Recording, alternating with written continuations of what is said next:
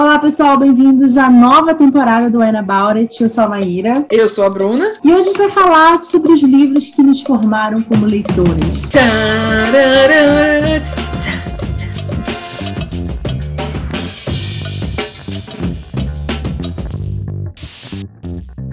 Meu Deus, é... eu tô desacostumada a gravar, amiga. Não acredito que voltamos para a quarta temporada já. Sim, estamos na quarta temporada. Graças a, não podemos esquecer, os nossos apoiadores que é, ajudou a gente lá no Catarse para que a gente consiga manter né, a nossa frequência de episódios, que a gente consiga fazer conteúdos extras. Então, queria muito agradecer o Antônio Cavalcante, a Gabriele Valinski, a Lívia Beleza, Milena Santos, Adriana Salgado, Diana Passi, Paulo Rates, Tamiri Santos, Gabriel Mar, Clarice Cunha, Bruna Vasconcelos, Laís de Baile e outros apoiadores que são anônimos aí no nosso Catarse. Muito, muito obrigada por todo esse apoio durante esse tempo, durante o nosso hiatus aí, né? É, é tão fino que a gente tem hiatus. para descansar um pouquinho, para tirar o álcool do corpo, né? Importante também. E quem quiser apoiar a gente, dá uma olhadinha lá no catarse.me barra. Bruna, vamos começar então nosso primeiro episódio, nosso primeiro yeah. vinho também da temporada, que foi um vinho antes escolhido pela Bruna. Oh, não, calma, mas antes de a gente falar do nosso vinho aqui, que foi muito bem escolhido, modéstia parte, a gente tem, né, que falar sempre responsabilidade aqui, então a gente fala, se você é menor de 18 anos, Maíra... Não beba. Se você, se for dirigir. Não beba, de preferência não dirija também, fique em casa se puder. Mas, se for dirigir, né, for para algum lugar é essencial, importante sair de casa e tudo mais. E se for maior de 18 anos, beba com moderação. Isso. E, bom. Show, vamos pro nosso vinho. Nosso vinho. Fala aí, Bruna, sobre o nosso vinho. Então vamos Você lá. Você que escolheu, né? Quero saber teus critérios. É, meus critérios eram bonitinho. Mentira, tava em promoção. Mentira. Não, vocês sabem aqui, quem já tá aqui com a gente algumas temporadas, sabe que a gente tá sempre tentando aprender mais sobre vinho, né? E tentar dar umas sugestões melhores para vocês aqui, mas a gente trabalha com vinho acessível, tá, gente? A gente trabalha, né? A gente tem 14 episódios por temporada para se preocupar. Então a gente sempre procura um vinho que seja bom, acessível e que a gente não se sinta intimidado por ele, tipo, nossa, a gente precisa entender uma caralhada de coisas sobre vinho para poder consumir. A gente vai tomar hoje um Santa Rita 120 reserva especial Cabernet Sauvignon, que é uma das uvas de vinho tinto favoritas de Maíra. Eu sabia disso quando eu comprei, né? Sim. É um vinho chileno de 2018. Ele não tem muitas informações no rótulo sobre, sobre tipo, ah, tem, tem fruta tal, tem, tem notas tal, tal, tal. A gente tira da nossa boca mesmo.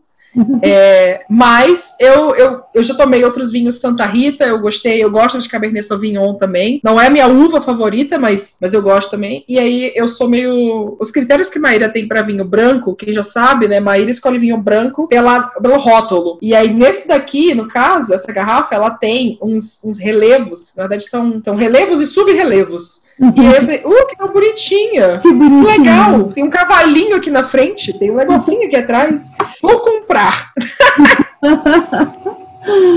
Mas eu tinha confiança que fosse um vinho assim. É.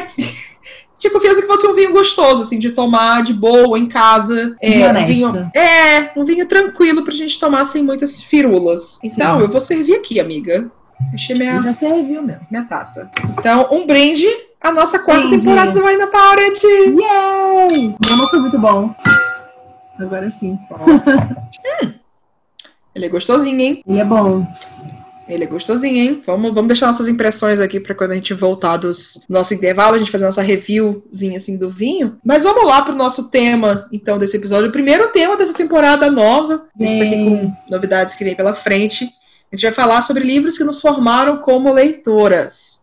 Isso. A gente é, pensou em, em, falar de livros que, como vocês pediram lá na nossa pesquisa, né, que vocês queriam mais listas, mais, na verdade, mais recomendações de livros, né? Então, uhum. talvez fosse legal fazer essa recapitulação da nossa história como, como leitores, né? É, alguns de vocês talvez conheçam a gente como booktubers, né, dos outros meios que a gente tem na internet, mas tem gente que pode estar chegando aqui pela primeira vez. Então, olá, Bruna, Maíra, prazer, tudo bom? e não conhecem um pouco nossa história como leitores, então achei que é. seria. A gente achou que seria um vídeo. Um vídeo. Ih! Eu queria dizer, a gente já gravou outro episódio, gente, antes de gravar esse. Então eu, eu preciso pedir desculpa, porque o, a garrafa já bateu, tava Bateu aí, bateu na Bruna. Já bateu. Mas, é... enfim, a gente quer apresentar um pouco mais sobre como que a gente chegou aonde a gente está agora como leitora. Enfim. É, não, eu acho que é uma coisa legal também da gente pensar assim, não só os livros que fizeram a gente começar a ler ou gostar de ler, mas realmente os, os livros que transformaram como a gente lê livros, né? Eu acho que isso é uhum. é, uma, é uma percepção muito legal, que eu acho que vai além de só, ah, eu fui apresentado esse livro aqui e gostei muito, né? Eu acho que tem muita coisa uhum. se falar nesse processo. Quer falar é, sobre isso eu, primeiro? Eu admito que eu fiquei com dúvida. Então, eu fiquei uhum. com muitas dúvidas, assim, sobre o que que, que, que, seria me formar como leitora, sabe? Quando a gente decidiu uhum. isso, eu ainda fiquei com umas dúvidas de tipo, tá, mas será se me formar como leitora é o mesmo que me formar como pessoa? Ou será que, tipo, uhum. ah, é um livro que eu li há muito tempo e meio que me deu um incentivo a continuar lendo, acho que a definição de formar como leitora são várias, assim, cada pessoa vai interpretar de um jeito. Sim. Então, acho que ficou meio no ar, assim.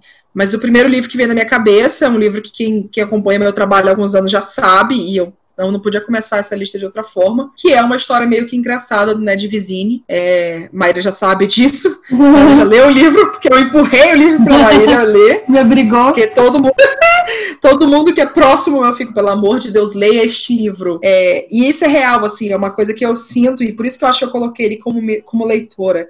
Uma coisa que é muito importante para mim, como pessoa, é a gente discutir saúde mental e quebrar o estigma de saúde mental, assim. Talvez por várias questões de identidade, assim, que eu fui desenvolvendo ao longo dos anos, esse foi o, o primeiro que eu senti um pouquinho de mim representada de um jeito muito claro, assim. É, foi um, um, dos primeiros que tratava de saúde mental em jovens, especificamente, e eu li o livro e falei, nossa senhora, parecia que ele estava falando diretamente comigo, assim, parecia que era um, um amigo super inteligente que estava me passando um, um conhecimento muito importante. Então esse livro conta a história do Craig, que é um menino que tá na escola, e aí ele vai para tipo como se fosse uma escola particular, assim, quando ele chega lá, é, ele vê que ele não é tão super inteligente, tão super dedicado quando ele pensava, ele começa a tirar umas notas mais baixas, ele começa a ter umas dificuldades, e aí ele começa a entrar num estado de depressão, até um dia que ele pensa em cometer suicídio, só que ele tem um clique na cabeça e liga para um dos telefones de auxílio a, a a, tentativa de suicídio e tal, de apoio, que aqui no Brasil a gente tem o, o CVV, uhum. no caso. É, e aí ele é internado num hospital psiquiátrico, só que ele acaba indo pro hospital psiquiátrico adulto, né? Ele é um adolescente. É, só ele tá saber. reforma, né? É muito bom.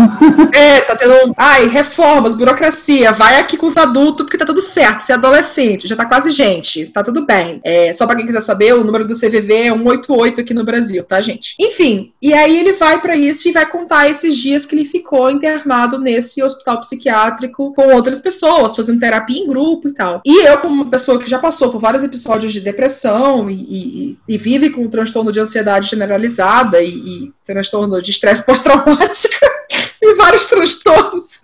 Eu rio agora, porque agora eu tô tratando de tudo isso, né? É fácil para eu rir. Mas eu quando eu li esse livro, ele meio que deu um clique para mim, assim, tudo bem os livros falarem que tem um problema com, com o protagonista, sabe? A pessoa que tem que uhum. carregar a história, ela pode ter falhas, ela deve ter falhas, porque isso conecta isso muito mais com o leitor do que se ela for perfeita e, e, e tudo certo e tudo funciona. Então foi meio que um livro que, que não só me acolheu, mas me abriu, abriu a perspectiva de que mostrar que as pessoas têm problemas é muito melhor do que tentar mostrar que tá tudo tudo certo. Uhum. E isso definiu, assim, muitas coisas para mim como, como leitora, como pessoa, como profissional, virou uma coisa muito forte para mim. E, e, tudo começou com esse livro, assim, então eu escolhi ele para começar porque eu acho que tem um grande significado aí. Uhum. Eu, uma coisa que eu gosto desse livro também é que ele não dá uma solução mágica para resolver esse problema, né? Ele não é um livro que é, é. a ideia é você chegar no final e você estar curado. Não, ele te mostra claramente como é um processo Não. que talvez você tenha que lidar com a sua vida inteira. Eu gostei muito dessa honestidade. Sim. Eu acho que é essencial essa honestidade, né? É, eu acho que é essa honestidade que, que, eu, que eu queria muito ver, sabe? Que não é. Muitos, muitos transtornos mentais que a gente tem não são. São doenças, né? No caso, são doenças, são genéticas, são condicionais e etc. Mas não são que nem uma gripe que você toma um comprimido e passou. Sim. Então, são realmente coisas que a gente tem que passar a vida inteira lidando, provavelmente. Às vezes vão ter momentos melhores, às vezes vão ter momentos piores mas é algo que a gente vive junto. E eu acho que Sim. foi justamente no período em que eu ainda não sabia nada, assim, sobre como que era viver com, com um transtorno mental. Já tinha passado por vários episódios, mas eu não sabia. Foi antes de eu começar a terapia, foi antes de eu começar a ter outros amigos que falavam abertamente sobre isso. Então foi, foi a grande porta, assim, que abriu para mim. E acho que ele significou muito pra, pra minha jornada como leitora pra frente de continuar passando essa mensagem de, cara, é difícil mesmo, mas a gente tá aqui fazendo, sabe? É, infelizmente o livro, assim, ele é muito baseado na, na experiência pessoal do autor, do Ned Vizini, que infelizmente cometeu suicídio alguns anos atrás, uns 5, 6 anos mais ou menos. E eu fico pensando, saúde mental é uma coisa muito, muito frágil. É, qualquer tipo de, de conexão, de mensagem, de, de clique, assim, pode fazer uma grande diferença. Como esse livro fez para mim, eu fico, putz, uhum. sei lá, se esse autor tivesse visto uma outra mensagem de um leitor, se ele tivesse visto o impacto em mais pessoas, se ele tivesse esperado mais um dia ou algo do tipo, é algo muito terrível de pensar, porque a gente fica sempre, sempre fica nesse si, né? A gente nunca pode colocar uma condição, uma circunstância, mas, mas é, é, é, muito difícil a gente ler sobre saúde mental. Qualquer pessoa, independente se ela tem um transtorno ou não, se ela teve um episódio uma vez ou se ela tem todo mês da semana. Mas é muito difícil e ao mesmo tempo eu acho que é muito essencial a gente tentar abrir esse, esse leque de empatia para para tudo, né? Uhum. Então, é, é, é, um livro que eu queria começar essa lista assim, bem leve, sabe? Nem tem nada demais, assim. Super tipo, a Bruna tá ótima nessa temporada. Qual o seu, amiga? Primeiro o livro que eu escolhi para começar não é em ordem cronológica, eu acho que da minha história como leitora, mas eu acho que talvez seja um que você nunca ia esperar. E não é pelo motivo hum. que talvez as pessoas achem, que foi A Culpa hum. das Estrelas. Eu li A Culpa das Estrelas, acho que foi no, bem no comecinho, assim, que eu comecei no Booktube, né, uns cinco anos atrás, uhum. o livro tinha saído, e eu lembro que, eu, eu primeiro eu li uh, Looking for Alaska, né, onde estava esse Alaska, uhum. em português, e daí depois eu li esse, que diziam que eram os melhores, tal, do John Green. E eu não gostei uhum. muito do Looking for Alaska, apesar de o livro ter me mexido muito, eu tive sonhos sobre ele, o caramba, eu não gostei muito dos personagens, eu achei que era aquela coisa tipo, muito artificial, esses adolescentes e o caramba. E aí, quando eu li é. A, a Culpa das Estrelas, eu também senti esse mesmo problema com os adolescentes, mas eu terminei a história muito emocionalmente investida, chorando e não sei o que lá, e achando as quotes uhum. maravilhosas, né? Citações lindas e papapá. Uhum. E eu tava lá chorando, né? Eu falei, ai, vou ver umas resenhas, né, sobre esse livro. E aí eu caí uhum. na resenha de uma sobrevivente de câncer. E ela falando, que merda é esse livro?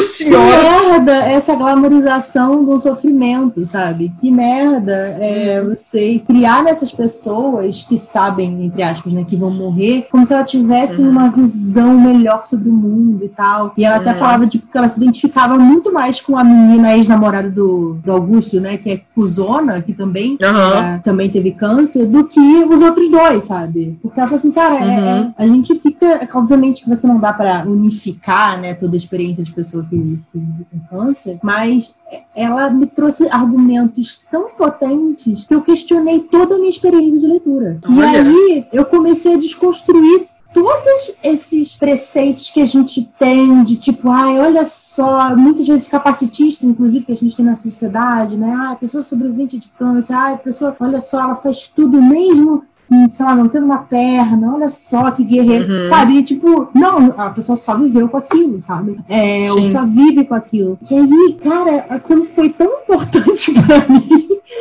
Porque eu comecei a prestar atenção nesse tipo de coisa nas coisas que eu ia ler. Eu comecei uhum. a ser mais crítica nas minhas leituras, eu comecei a falar, cara, não existem outros pontos de vista, né? Uhum. E, nossa, isso foi muito importante até para eu criar senso crítica que eu tenho hoje eu acho. Sim. de falar das Cara... coisas e pensar e conversar sobre e parar para pensar de tipo, olha só a glamorização de certas coisas, olha a romantização de outras coisas. E isso aqui está sendo escrito. É claro que eu sei que a Copa da Estrela foi escrito para a menina lá que, né, que o John Green conhecia e papapá. Uhum. Mas ainda assim não foi a vivência dele, né? Foi a vivência de uma pessoa que conviveu uhum. com a menina. Então meio que foi escrito, né? E eu acho que até acaba criando mesmo um pedestal para essa menina, né? Que morreu. Sim, sim. Então, esses personagens, por isso que eles parecem ser tão fora da realidade, parecem ser tão etéreos, tão... e ter essa perspectiva me mudou como leitora, sabe? Então, foi uhum. muito interessante ter feito essa leitura, mesmo não sendo talvez da melhor forma possível, sabe? Eu precisei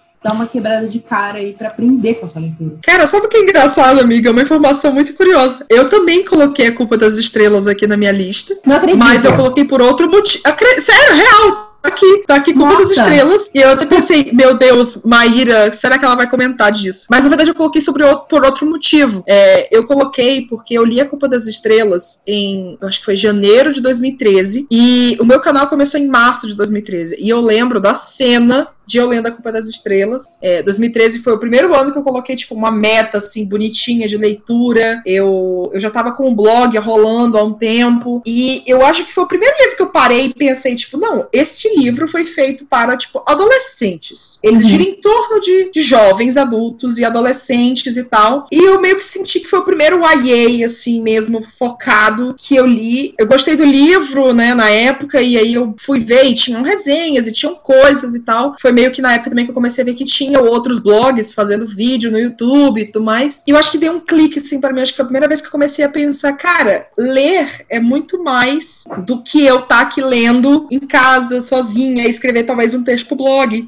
e fazer, só uma resenhazinha, pronto, acabou, cai, saiu. Talvez tenha algo muito mais aqui. Aí eu fui conhecer o canal do, do John Green, do Hank Green, né? Os dois hoje em dia são autores. E eles tinham já um canal, já falavam com muito tempo, eles criaram toda uma comunidade. E eu fiquei pensando, mano, engraçado, né? Tipo, essa coisa coisa de criar uma comunidade, com o vídeo, e aí tem o livro. E eu fui vendo o, o, o livro como parte de algo maior, assim, foi meio que uma. Foi, foi, uma perspectiva completamente diferente, assim, que você teve do livro. Na real, eu acho que eu nunca vi uma, vi uma resenha do A Culpa das Estrelas por uma pessoa que, que é sobrevivente de câncer ou que lida com câncer até hoje, mas a gente sabe que, que já é falado muitas vezes essa glamorização, essa romantização da, da doença, de você viver com uma doença, você ser uma pessoa PCD, enfim. Uhum. Mas que engraçado a gente ter esse mesmo livro em momentos completamente diferentes. Sim, por motivos nada a ver. Nossa, velho, que doido! Eu, eu, eu, jurava, eu achei que a gente não ia ter nenhum livro é, igual, assim, informação como leitora. Tô chocada.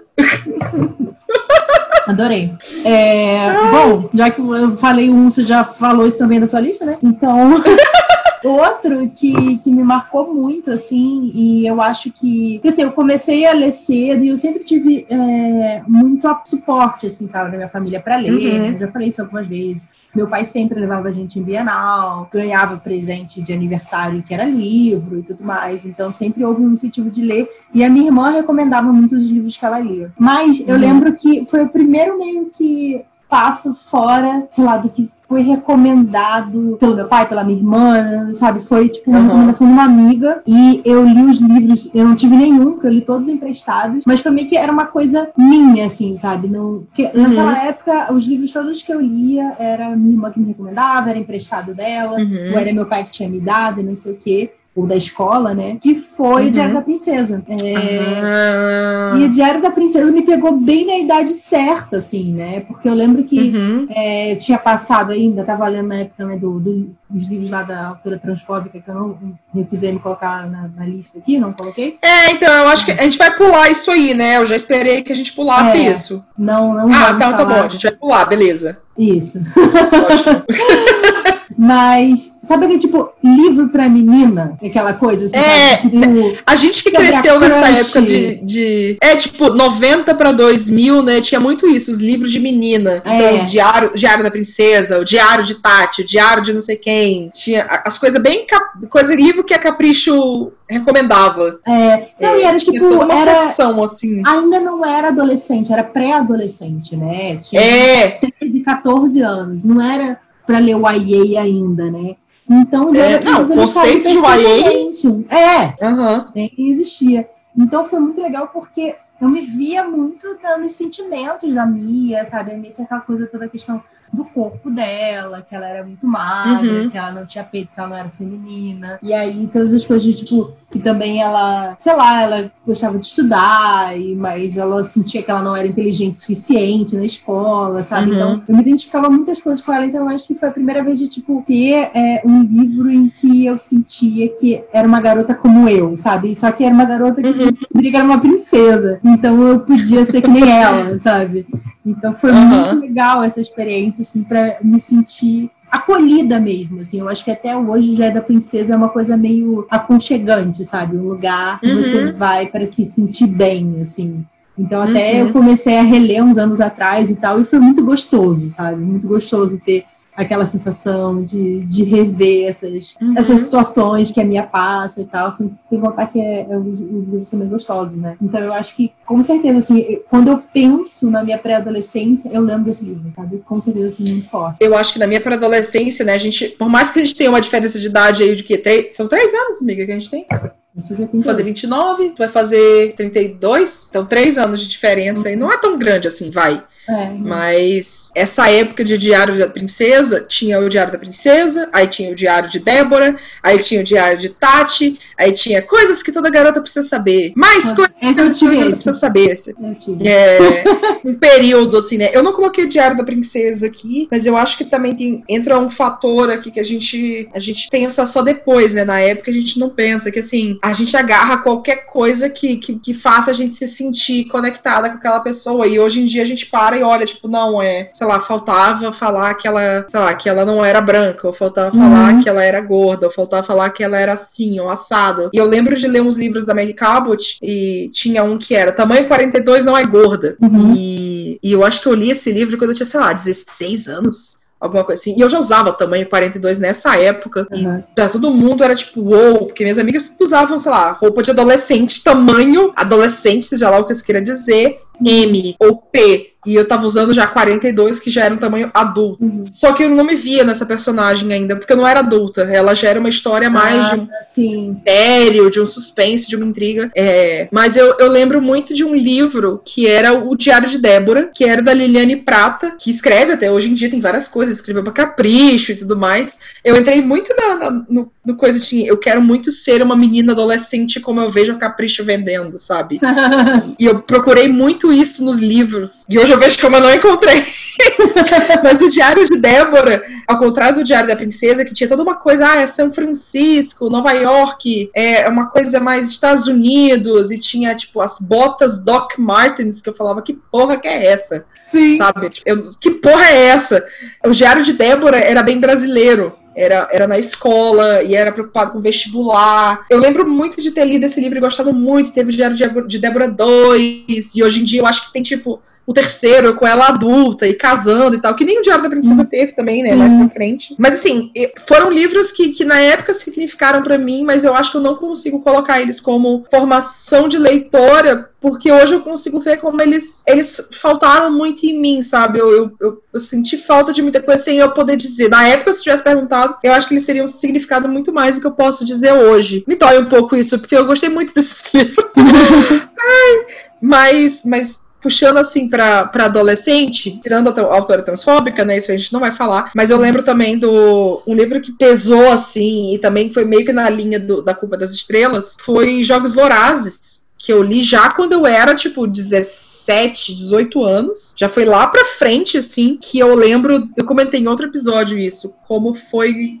é, o primeiro evento literário que eu fui, que eu vi que tinha, tipo, pessoas de blogs literários participando e, e, e vendo várias pessoas se juntando para discutir um livro, sabe? Tipo, ah, todo mundo aqui leu esse livro uhum. e saiu de casa para vir aqui discutir esse livro. E era um evento de, se eu não me engano, de enchamas. Então já era assim, a gente já leu Jogos Vorazes ah. e era um, um, evento de lançamento de enchamas para discutir essa série. Então, assim, a gente já leu um e a gente quer ler o outro. Então foi, foi tipo, uau, sabe? Que legal a gente, a gente tá aqui e eu, eu comecei a sentir que, que lendo a gente tinha outras pessoas para trocar informações, assim. Eu acho que foi nessa época que eu comecei o blog, talvez. Porque eu lembro que eu li Jogos Vorazes, acho que foi antes de ler A Culpa das Estrelas? Eu não lembro. eu me perco nas datas, eu sou muito ruim de data. Mas eu sei lá, eu, eu por isso que eu falei que a minha, a minha noção do que, que me formou como leitora é meio difícil, porque eu não tive a sorte e, que tu teve de ter é, um pai, né, jornalista, e a, a, a, tua irmã que já lia também, assim. Meu irmão não é porra nenhuma. Até hoje, meu, meu, eu não consigo fazer ele ler porra nenhuma. Ele lê, tipo, olha aqui, Bruna, o poder do hábito. Eu falei, meu Deus do céu, bicho, eu sei o poder do hábito, eu já li isso aqui, eu sei. Lê outra coisa. É, a minha mãe tinha, né, livros na, em casa, mas era assim, é, Gaspareto, Paulo Coelho. Eu tentei ler Paulo Coelho, gente, com, sei lá, 14 anos eu não consegui. Eu achei Eu um porre. com cidade também. Eu gostei muito. Eu não consegui, velho. Eu achei muito chato. Sei lá, talvez hoje eu consiga, talvez hoje eu veja outra coisa, mas eu não- também não tenho interesse. Mas então eu não tive alguém querendo me empurrar livros que fossem pra mim, sabe? Aham. Então é. Eu, eu acho que eu. Eu fui me entender como leitora talvez um pouco mais tarde. E eu acho que a gente também, na época que a gente lê, a gente não entende, né? A gente entende hoje. Sim, pensando, ainda tá mais olhando pra trás. isso. É, Não, sabe? A gente vê, tipo, não, putz, esse livro teve impacto. Realmente, né? Que nem a culpa das estrelas foi muito pra ti. É, não, e tem. É, engraçado você falar esse negócio de jogos vorazes, é, porque eu, pra mim, foi uma experiência exatamente o contrário, porque eu li, quando a minha irmã voltou, eu fiz uma viagem pra fora e ela trouxe o box com os três paperbacks. E Uhum. não tinha começado a ser lançado no Brasil. E ela falou Ah. assim: leia. Então, a minha experiência com jogos vorazes foi, tipo, trocar com a minha irmã, sabe? Porque eu não tinha com quem mais conversar sobre Não tinha mais ninguém, é. É, e eu li ele em inglês, e aí eu ficava falando com ela e tal, e eu li seguido um atrás do outro. Tipo, eu fiquei esperando um ano para sair o próximo, eu li um seguido do outro, sei lá, acho que lá em duas semanas eu li os três livros. Aham. E, sei lá, devia ter saído o primeiro aqui no Brasil, provavelmente. E foi muito doido isso, porque eu não, não tive realmente essa noção de comunidade, sabe? Totalmente diferente da sua, né? Que foi o livro que trouxe É, sensação de comunidade, de das pessoas falando É, sobre o livro. foi uma coisa de, tipo, tirar as pessoas de Uhum. casa para discutir um livro, sabe? Caraca, então esse livro fez as pessoas realmente fazerem alguma coisa. Não era cada um lendo no seu canto e fazendo o seu blog, né, quietinho tal, fazendo seu vídeo. Não, as pessoas foram e, assim, o evento estava lotado. Lotado. E eu fui nesse evento porque tinha outra, outra blogueira que era lá de Fortaleza, né? Nessa época eu já tava morando em Fortaleza. É, tinha acabado de mudar pra lá e pessoal tinha zero amizades, então por isso também que eu comecei o blog. É, que falou: não, vamos aí, vai ser legal. E acabou que eu conheci ela pessoalmente por lá. E, e foi um evento também que eu cheguei, tipo, cheguei pra alguém no evento, falei, ah, oi e tal, tô- vamos, vamos sentar aqui junto e conversar. E sentei com duas pessoas. Eu nem sei onde é que estão essas pessoas hoje na vida. Sei lá, eu nunca mantive contato. Mas eu achei que foi assim, foi uma experiência muito que hoje eu vejo assim, que era o que, por exemplo, a Flip Hop. É, o que a Flip Hop resgatou em mim. E eu Sim, fico, total. nossa, talvez seja essa coisa que eu fiquei tão empolgada de ver com a Flip Hop, sabe? A gente tá todo mundo aqui apaixonado por um livro, e a gente tá todo mundo empolgado com esse livro, e a gente tá aqui juntos. E, e é isso que a, a, a Flip Hop trouxe pra mim todos esses anos, por isso que eu tenho um carinho tão grande com ela. Então, por isso que eu pensei nos Jogos Vorazes como algo que me formou como leitora, porque é essa sensação de comunidade que a literatura Verdade. jovem adulta, principalmente, cria muito, né? Legal. Então, olha que fofo! Tá, vamos fazer uma pausa então, e daí depois a gente fala Vamos. sobre os nossos próximos dois livros, cada um. E o nosso. Isso. E os nossos. Nosso vinho aqui, nossa Nosso review vinho, ao isso. vivo do vinho. Tintim, Então tá amiga. bom, Tintim. Voltando então da nossa pausa, vamos lá, Maíra, me diz. Escolhi bem o vinho? Eu acho que eu escolhi bem. Eu gostei, pelo menos. Você escolheu um ótimo vinho para o inverno. Eu acho que eu tô tomando ele bem fresquinho, assim. Eu acho que daria até para tomar sem estar gelado, também seria agradável. Talvez fique um pouco mais ácido só, mas eu acho que ele é bem agradável. Ele não tem o tanino forte, então ele desce super Uhum. redondinho, assim, super agradável. Eu vou parar de dar uma bebida nele daqui a pouco, porque, né, senão vai ficar meio doido, porque tem 13% aqui de álcool, né? Mas, mas bem gostoso, assim, Eu- bom. Eu acho que eu tô enferrujada, amiga. A gente fez uma pausa muito longa entre uma temporada e outra. E eu desacostumei a beber. Então, assim, eu, eu já tô. Eu já tô mais pra lá do que pra cá. Amiga! Real, assim, eu tô muito mais pra lá do que pra cá. E, e- mas assim, eu, eu concordo com o que você falou. Eu acho que ele não tem um tanino, assim, ele não fica com esse puxado, assim. Eu acho que ele é um pouquinho ácido, mas eu gosto desse nível de acidez dele. Eu não acho que é nada de ácido, tipo, ai, vinagrou. Não, eu só acho que ele é ácido, mas ele é bem, bem gostosinho, assim. É um vinho bom de tomar em casa, normal. Eu gosto muito da uva Cabernet Sauvignon, não é uma favorita minha, mas, mas eu acho que é uma boa uva para, para sempre beber, assim. Acho que é uma uva que agrada muitas pessoas. Uhum. E, bom, 3% de álcool é uma porrada, realmente. Então, É. mas a gente tá parado no tempo. Eu tô arrotando levemente aqui. Eita! E agora Tudo bom? soluço. Nostálgico. Eu tô realmente sem prática, gente. Aqui é cenas reais, tá? Tá, vamos voltar então às nossas, nossas Vai. dicas, né, dos livros que fizeram a gente se tornar leitora. Como a gente falou, esse Tá. conceito é um conceito super aberto, porque pode ser livros que marcaram a gente. Por exemplo, eu não, eu não vou falar aqui sobre Senhor dos Anéis, por exemplo, porque eu acho que é um livro que me marcou muito. Não, porque eu acho que é um livro que me marcou muito mais como pessoa do que como leitora, sabe? Eu acho que é um livro Então, que marcou a É isso que minha eu fiquei vida. pensando. Não, não, uhum. não, foi um livro que me tornou leitora, não foi um livro que eu falo assim, nossa, eu acho que ele, é, é ele me marcou como pessoa, sabe? Minha relação com a minha irmã e tal, com a minha história uhum. de vida, assim. Ele não necessariamente mudou a forma como eu leio livros, sabe? Então eu acho que é, uhum. que é um pouco diferente, assim, essa. Na, na, na minha concepção, né? Que eu pensei assim. Uhum. É interessante essa, essa coisa, né? Porque eu falei, eu achei que é um conceito muito aberto, sabe? O que, que te forma como leitor? É o livro que tu começou a ler, sabe? É o livro que uhum. eu literalmente lembro qual foi o primeiro livro que eu li na minha vida, que foi, sei lá, O Céu Está Pegando Fogo, O Céu Está Caindo, sei lá. Eu tenho um vídeo no meu canal que fala sobre o primeiro livro que eu li. Eu tenho um vídeo de livros que mudaram a minha vida. E eu admito que eu fui no canal da Mai também e falei que ela tem um vídeo, livros que mudaram a minha vida, pra eu poder ver e pensar, será que você vai falar o mesmo livro? Mas aí eu fiquei, será? Não é, não é o mesmo conceito. E eu acho que não. entra também uma coisa aqui, né, já que a gente falou que a gente não vai falar da autora transfóbica, porque não vale uhum. a pena, que às vezes a gente começa a ler, ou a gente consome alguns livros que depois agora a gente reflete de volta e pensa, putz, cara, que decepção, assim, sabe, desse uhum. livro, ter feito parte desse processo. E eu acho que que depende muito de cada pessoa ter um senso crítico se, se vai continuar a ter o mesmo, mesmo apego com esse livro ou não. Uhum. É, tem alguns livros que eu, que eu eu comentei já em outros vídeos, putz, esse livro, eu gostei muito dele. Quando eu penso de novo, eu fico, putz, nossa, que. Não é que o livro seja ruim, mas, mas a gente sabe que não é só a história, né? A gente sabe que tem todo um contexto Sim. de quem escreve a história, é. de quem conta, de como que ela é contada. Então, tem livros que eu já falei várias vezes no meu canal que eu escolho hoje em dia não falar aqui nesse episódio por uhum. diversos motivos. Mas fala você agora, amiga. Já que eu comecei da outra vez, começa você. com o seu próximo É um livro, livro, que me marcou. Com certeza foi o primeiro livro gigante que eu li. É... eu consigo lembrar da sensação de ler esse livro pela primeira vez. Eu já li ele duas vezes, que é It a Coisa. Ah, é... eu sabia. Quando falou livro gigante, eu pensei, ah, sei. É um livro aí de as mil páginas, né? E eu lembro que eu li ele no verão, assim, na casa da minha mãe e tal. E eu lembro de eu na rede lendo, eu, sei lá, na piscina lendo, eu na praia lendo. Então foi, por ser um livro muito grande, ele te acompanha por muito tempo, né? O livro, aqueles uhum. personagens passam a ser suas companhias durante aquele período. Então eu tenho a sensação que eu passei o verão com os losers, sabe? E isso me marcou muito, assim, essa ideia de você, sei lá, passar um mês vivendo, sabe, suas férias com aqueles uhum. personagens. Uhum. Então, a hora que eu tive que me despedir deles foi um sofrimento muito grande. E, e isso mexeu muito comigo, assim, sabe? Essa, essa ideia acho que também me tirou o medo de ler livros muito grandes. Eu acho que o que esse livro fez para mim foi isso, hum. sabe? É, ah, o livro é muito longo, muito arrastado, muito isso, né? Que as pessoas reclamam de histórias que são mais compridas. Eu, sei lá, eu acabei nunca tendo medo de pegar livros muito grandes, acho que por causa desse livro, sabe? Mudou a minha perspectiva como leitora por causa disso, assim. Porque eu falei, cara, não tem problema. Significa só que eu vou estar mais tempo nessa história. E tudo bem, Sim. né? Não preciso ser uma coisa que acabe rápido. Se for legal, se eu gostar desses personagens, se essa história for bem contada, não importa quanto tempo eu estou nela, né? Então, uhum. acho que essa sensação também de ler livros devagar, tomar o seu tempo, né?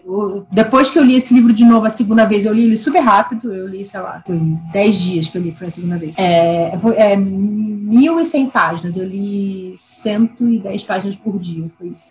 Socorro! E aí,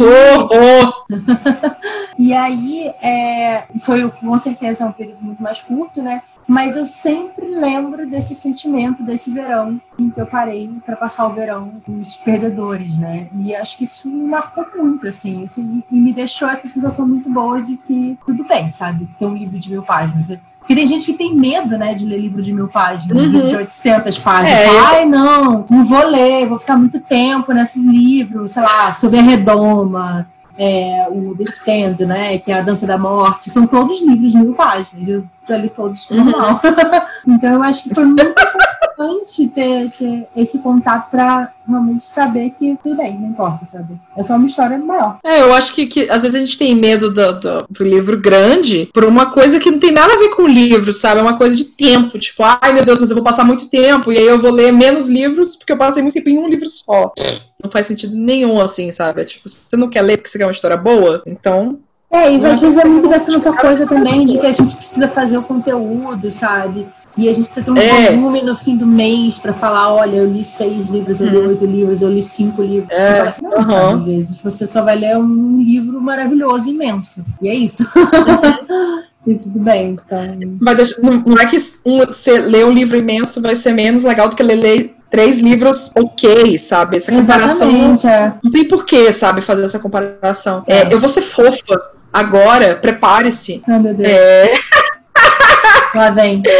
Eu, pensei, eu fui pensando assim, cara, eu não tive um grande coisa de, de, de começar a leitura super cedo, nossa, li tantos livros infantis e coisa assim legal quando era pequena eu, eu, vi muita minha formação como leitor acontecendo a partir do momento que ele começou a, começou a acontecer online, sabe? Quando eu comecei o meu canal, foi quando eu comecei a entrar na comunidade, comecei a desenvolver isso e fui crescendo. E eu acho que a gente continua se desenvolvendo como leitor aos poucos. É, quando eu comecei o canal, eu tinha percepção sobre o que era ser leitor diferente do que eu tenho agora. E eu acho que um grande ponto, assim, desse, desse desenvolvimento como leitora foi com uma coisa absolutamente fantástica, que foi nosso primeiro livro aqui no Wine, Ai, que fofa! Ah! Não, mas sabe por quê? Porque assim, eu, tenho, eu tinha um canal desde 2013. E eu sendo a pessoa coração de gelo, como as pessoas acham que eu sou, na verdade eu não sou, mas é isso que eu passo para as pessoas. É, eu nunca fui muito de fazer leitura conjunta, é, leitura em grupo, projetos com outras pessoas. Eu sempre fiz muito projeto sozinha. E querendo ou não, o Wine foi um projeto que a gente começou juntas e foi o primeiro projeto que a gente ficou mais tipo, não, ó, a gente não vai só ler cada cada uma fazer sua resenha e pronto. A gente vai discutir os livros. A gente vai, tipo, ah, minha opinião é essa, sua opinião é essa. E a gente vai debater, assim. E o, esse livro já era um livro que eu queria muito ler, porque ele tem um significado para mim pessoal, do tipo, o livro do Henk. O Henk é uma pessoa que eu admiro muito, é, que apesar de ser um homem é, cis, hétero, branco, é, tem muitas semelhanças que eu sinto comigo. E aí a gente começou por esse livro. E acho que fui eu que sugeri a gente começar com esse livro. Uhum. Porque eu sabia que ele tem um peso para mim. E aí eu falei, cara, esse é o primeiro livro que a gente começou aqui, o Wine, que a gente começou a debater mais os livros. Todos os livros que a gente discute aqui, eu acho que eu, eu leio com uma profundidade maior e com uma atenção maior, uhum. porque a gente vai trocar ideia. Então, claro. nossa, o que, que será que a mãe pensou dessa parte? será que vai ser a gente. Nossa, eu quero muito falar sobre isso. Então, eu acho que, que fazer essa discussão assim junto e a gente fazendo toda semana tal. Mesmo que a gente não grave toda semana, mas a gente tá aqui discutindo os livros e lendo. Eu, eu sei que durante esse período eu tô lendo, e aí tu tá lendo também, e a gente fica. Terminei, hein? Não vou te falar nada. Deixa pra gravar. É uma sensação muito legal, assim, para mim. Eu, eu não faço, até hoje mesmo, eu não faço muita leitura conjunta. Eu acho que também porque eu passo essa imagem de ser uma pessoa meio, meio difícil de, de chegar e chegar e falar, ai, Bruna, vamos fazer leitura conjunta? Por sinal, se alguém estiver ouvindo e se quiser fazer, me chama, tá? Eu, eu topo, real. Mas, então eu acho que, que foi, foi marcante, assim, foi um ponto importante importante pra minha trajetória como leitora e criadora de conteúdo literário. Então, viu como Ai, eu sou amiga, foi fofo, gostei. é muito fofo. Amei. É, Vai, uma... história. a minha próxima, eu amo que acho que faz muito sentido também com, com essa ideia que você falou, no Mais Longo Wine, mas que eu até falei recentemente sobre esse livro num vídeo meu, que foi um livro que me ah. marcou tanto que eu precisei fazer um canal no YouTube para falar sobre ele. Porque eu precisava oh. discutir com outras pessoas, que foi o Frankenstein da Mary Shelley, né? Eu ah. lembro que quando eu li, eu achei que eu não tinha inteligência o suficiente para ler aquele livro, mas porque ele é um livro difícil, assim, né? Eu li inglês ainda, então, assim, ele é, é a língua dele, a forma como ele é escrito, ele é todo, né? Uhum. Aquele inglês antigo, caralho. Então, eu já falei, será que eu vou conseguir ler e tal? E aí eu li, eu fiquei tão devastada por esse livro, porque ele é um dos livros mais tristes que eu já li. Ele é um livro. É verdade, ele é um livro sobre solidão, sabe? Sobre você estar sozinho no mundo. Não, é... pior que é mesmo, assim, a parte do, do, do monstro de Frankenstein uhum. é muito pesada. É, e eu fiquei, gente, olha o que, que essa mulher tá falando nesse livro, sabe? Olha que foda, não sei o quê. Eu preciso conversar com alguém. E essa época eu já tinha começado a acompanhar o Booktube. E uhum. eu acompanhava os canais, aí eu comentava nos vídeos, tá, tá, e chegou num ponto que eu falei assim, não é suficiente eu comentar nos vídeos, eu preciso eu falar sobre como eu me senti lendo uhum. esse livro. E aí eu cheguei pro Leandro e falei, por que você acha de eu fazer um canal, não sei o que lá e tal. Você me ajuda, você faz uma vinheta pra mim, não sei o que, né? Porque ele com, com motion design, não sei o que. E eu falei assim, tá, faço. Começa aí, vai lá. E aí eu resolvi fazer o canal. Meu primeiro vídeo é uma resenha de Frankenstein, eu falando totalmente tímida e séria ah. e sem nenhum remeleixo, né? Mas. e a coisa mais doida é que eu imaginava que alguém pudesse estar do outro lado de uma tela e se interessar porque eu tinha para dizer sobre esse livro, né? Porque eu não contei para nenhum amigo meu, eu não contei para ninguém da minha família, só tipo minha mãe, meu pai, minha irmã, só, mas ninguém. É, eu não falei para os amigos no Facebook me seguirem, não falei nada para ninguém, é, porque eu sempre tive muito medo de ficar me promovendo, enchendo o saco das pessoas Nossa, e tal.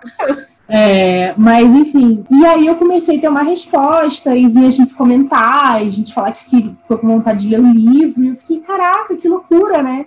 Então, eu acho que marcou muito é, esse. Acho que primeiro esse meu pensamento de, de ler um livro que era difícil e conseguir uhum. tirar coisas dele, né? Um livro que eu achava que não conseguiria ler e tudo mais, mas que eu me desafiei a ler no original e, e depois ele mexia tanto comigo que eu precisei falar, sabe? Eu acho que isso é, uhum. é, mexeu na forma também como hoje em dia eu leio, né? Eu já leio os livros pensando o que, que eu posso falar sobre ele. Né? Às vezes eu não tenho nada para falar, beleza?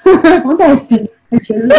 Passa. Mas aí, quando eu tô lendo, eu passei a ser mais atenta sobre isso, assim, né? Tipo, pô, será que eu posso uhum. falar sobre isso no canal? Será que eu tenho uma coisa a dizer sobre ele? Né? Agora que eu voltei a fazer o meu resumão lá, o meu Maqui fala, eu sei que eu vou falar sobre, um sobre a leitura no fim do mês. Eu vou falar, ah, eu li esse livro. Então, eu tenho um mínimo de coisa para dizer. Então, eu já, eu já paro, já vou registrando essas informações de enquanto eu tô lendo, sabe? Então, com certeza, uhum. Frankenstein, você tem que até que reler esse livro, né? Já faz cinco anos que eu li. Mas eu lembro que engraçado, é muito claro isso pra mim. Eu, eu saí pra almoçar com o Leandro, a gente nem morava junto na época, e eu não conseguia parar de falar.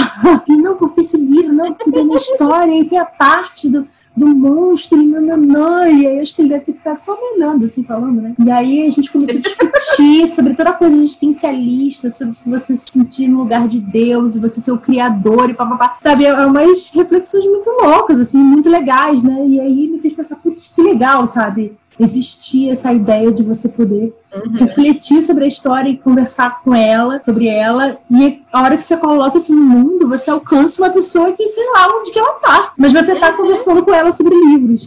Então eu acho que putz, isso é fantástico, né? Isso é marcante. Aí de, deixa eu te fazer uma pergunta. Você tem essa, essa, essa dificuldade que eu tenho de distinção, tipo, ai, o que me formou como leitora tem mais a ver eu como pessoa ou eu como criadora de conteúdo e alguém que trabalha com livros e tal? Você acha que hoje olhando para essa lista, assim, foi difícil decidir entre os dois, né, que você falou. Tipo, ah, Tolkien, por exemplo, marcou muito como pessoa, e é uma coisa super pessoal, e, e conseguir separar esses critérios, assim, do que que é pra, pra Maíra pessoa e Maíra criadora de conteúdo? É, na verdade, eu não pensei nem na questão de criador de conteúdo, foi mais de o que me fez gostar de ler, né? Então, para mim foi mais difícil achar essa nuance de que livros que me, me fisgaram, sabe? Que me fizeram uhum. querer continuar lendo e descobrir que leitura é legal. Porque tem outros livros, né? Até coloquei aqui com uma outra opção, o Código da Vinci, por exemplo, que foi um livro que me pegou muito cedo e me mostrou que ele é divertido, sabe? Que ele é legal e você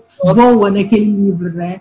Mas não necessariamente me fez uma leitora melhor ou mudou a minha forma como eu leio livros, sabe? Uhum. Sabe? Mostrou que, tipo, livros são legais, que é também uma faceta, né, de, da, da, gente ser leitora. Mas eu já sabia que livros eram legais quando eu li o Código da Vinci, sabe? Então, acho que uhum. para mim foi mais essa, essa questão, assim. É, eu li o Código da Vinci também, assim, eu acho que talvez mais nova do que eu deveria, mas uhum. na época... Você eu lembro que eu era nova eu... também, quando eu li, eu era nova também. É, eu acho, assim, ele, tá, ele é um livro adulto, né? Então, assim, uhum. a gente lendo ele adolescente, teoricamente, não é a época, né, pra gente ler, mas, mas o... Eu coloquei na minha lista colocado aqui na minha lista, assim, tipo, extra, caso algum na hora eu veja que não dá tão certo.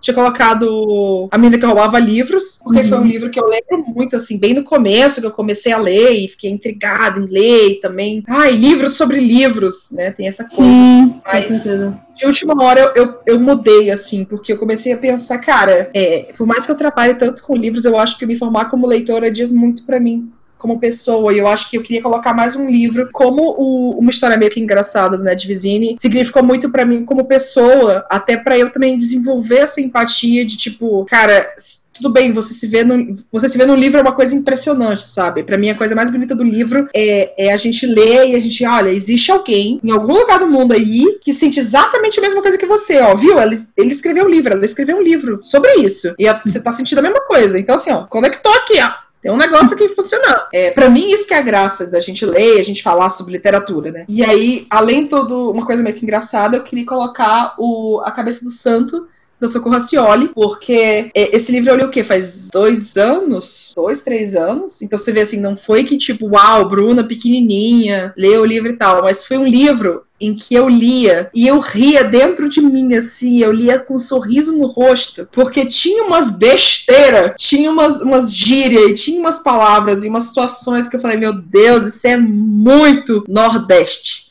E é uma identidade que eu nunca parei e pensei o quanto eu não via por aí até eu sair, no caso uhum. do Nordeste, pra São Paulo, Sim. assim. Então é que o sotaque é comentado, é tipo, ai, de onde que você é? Ai, não sei o que. Aí eu falar uma palavra e ficar, que que é isso? É a pessoa, tipo, fala, alguém, um amigo tá dirigindo, eu falo, ó, oh, coloca a sinaleira pra esquerda. Ele fala, quê? O que é sinaleiro? Eu falei, como é que tu chama? O negócio que aponta pra esquerda. Ah, é a seta. Eu falei, ah, tá, seta. É isso.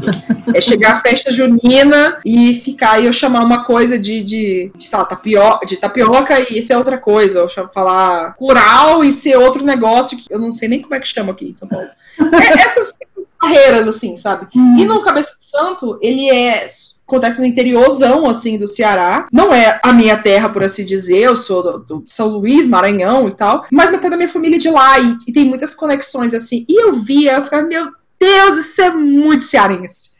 Ah, mas isso é muito Nordeste. E eu ouvia o sotaque, assim, parecia que eu era a própria narradora de um audiolivro desse livro, assim. E eu não sabia o quanto que isso fazia falta para mim. Até, até eu ler assim, putz, era isso, sabe? É isso que eu, que eu queria, assim, no livro. E eu acho que isso me marcou como leitora, porque hoje é algo que eu procuro e que hoje eu ativamente tô tipo, cara, eu, eu, eu, preciso que mais autores do Nordeste escrevam. Eu preciso que mais autores do Nordeste tenham a, a, as, as informações e a plataforma para poder desenvolver isso, assim. Então, desde que eu li esse livro, isso mexeu muito comigo, a Socorro mexeu muito comigo, e o fato dela ser muito aberta, assim, eu conheci ela numa flip-hop, eu, eu, eu, tive o desespero que é, foi mediar uma mesa com ela na flip-hop, que foi, tipo, eu, ela, a Jaride, a Raiz, e a, a Roberta Spindler, eu fiquei. Ai! socorro! E aí depois disso consegui manter contato com a Socorro, enfim. E ela ser aberta com, com, conversar sobre isso e falar sobre as necessidades de alguns autores do Nordeste, do Nordeste e eu começar a me mexer para isso. Então eu tenho projetos e coisas em desenvolvimento para tentar descentralizar o mercado editorial para o Norte e Nordeste principalmente. Então eu acho que esse livro teve um impacto em mim como leitora e como pessoa que trabalha com o livro muito maior do que eu senti quando eu li o livro, porque eu sei que todo esse sentimento de tipo, ah, a gente tem que descentralizar, a gente tem que puxar aqui o que está faltando para poder as pessoas do Norte e Nordeste terem mais acesso ao mercado, terem outros livros assim. Eu, eu ler um égua no meio de um livro, sabe? Me sentir, tipo, estou representada. É, então acho que esse livro meio que abriu a porteira assim para mim Sim. sem eu nem me tocar quando eu tava lendo e, ele só ficou dentro de mim essa, essa coceirinha de putz, eu queria eu queria ver mais isso aqui, sabe? Eu, eu queria ler mais disso e eu vou fazer alguma coisa para poder fazer isso acontecer, assim. Então eu achei que era um ótimo jeito de terminar minha lista de, de livros que me formaram como leitora e pessoa que trabalha com literatura. Eu achei ótimo.